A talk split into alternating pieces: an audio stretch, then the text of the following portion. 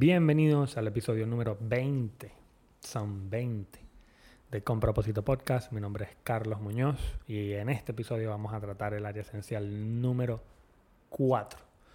El área esencial de la vida número 4. Vamos a hablar sobre las finanzas y el trabajo. Entonces, sin nada más que agregar, vámonos al episodio.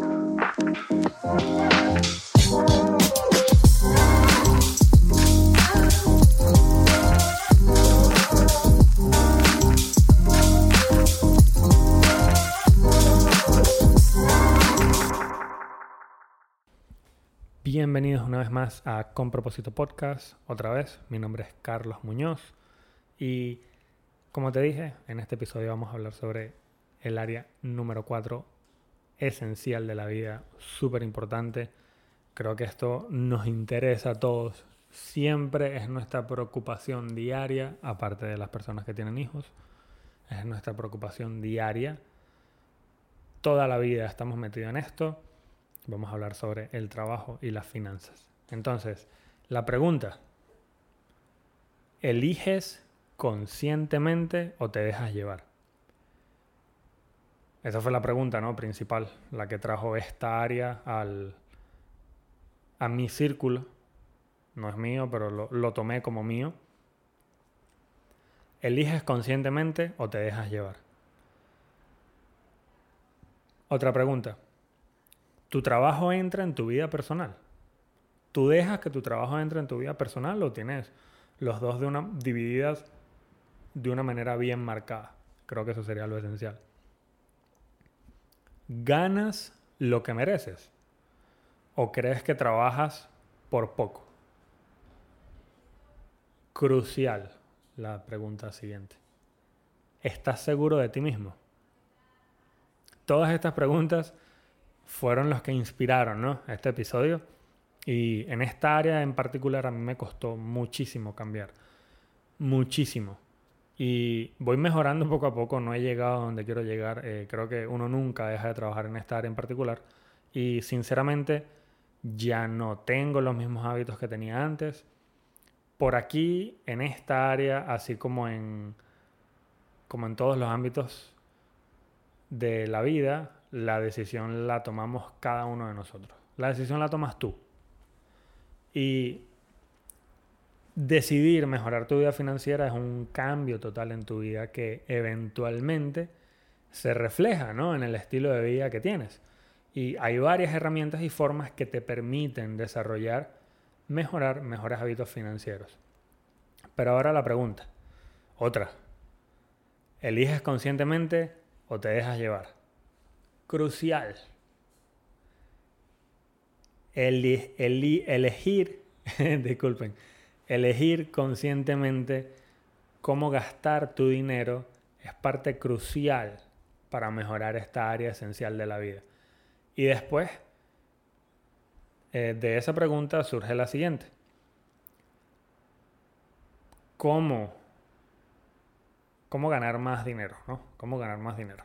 Para ganar dinero hay que aportar valor al mercado de alguna manera.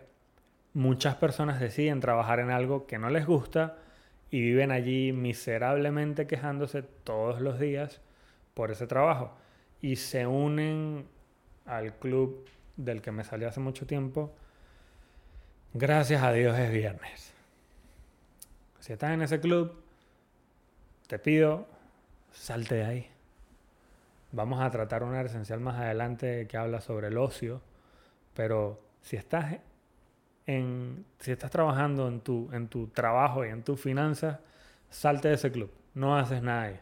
Recomendación del día. Ahora, elegir conscientemente no solo es parte de cómo gastas tu dinero o no, sino también cómo te lo ganas. No solo es cómo te lo gastas, sino también cómo te lo ganas. Entonces, eh, como ejercicio para este episodio te pido que cierres los ojos y pienses, ¿esto que hago de verdad está alineado con lo que quiero? Una vez más, ¿esto que hago de verdad está alineado con lo que quiero? ¿O me gusta venir todos los días a este sitio y ya? Hazte esas dos preguntas y al mismo tiempo trata de darte cuenta qué emociones se generan cuando te haces esas preguntas. Se genera ira, sientes amor, sientes tranquilidad, sientes fastidio. Digo, puede ser una avalancha ¿no? de, sentimientos, pero trata de, de darte cuenta qué generan esas dos preguntas con relación a tu trabajo. Es esencial que entiendas que si tú no quieres estar allí, tú puedes dejar de estar allí. Que simplemente lo estás haciendo por necesidad.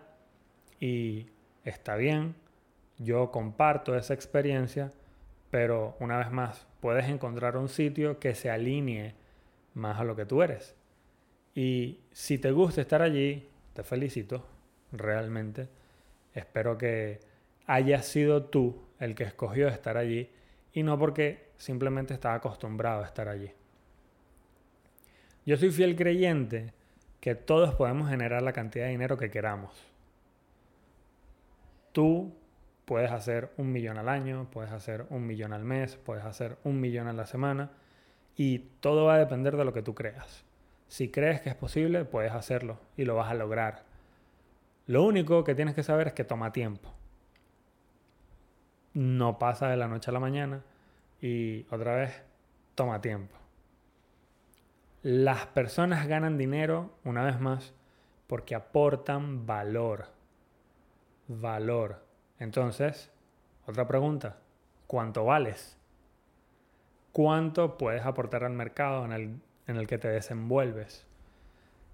Evalúa todas estas preguntas y toma acción.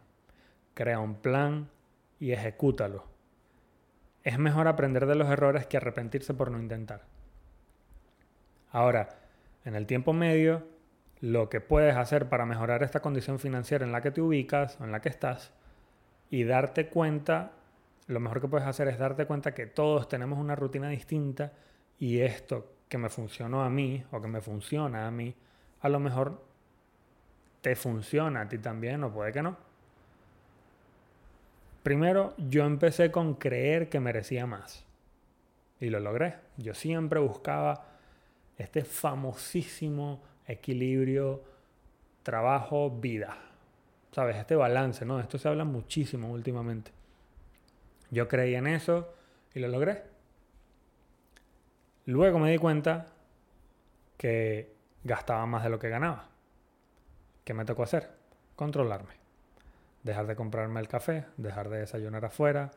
Eh, yo desayunaba afuera, sin mentir alguna, cada cuatro días y no era yo solamente era mi esposa también, entonces son dos desayunos. Imagínate, cada cuatro días, no, no cada cuatro días, eh, casi cuatro días a la semana. Y después de que paramos a hacer eso, hasta, hasta nuestro cuerpo lo agradece. Entonces, con lo que estoy trabajando desde hace poco es una hojita de Excel. Yo creo que la mayoría de los adultos tienen una hojita de Excel donde llevan la cuenta de los gastos pequeños. Y eso hago yo.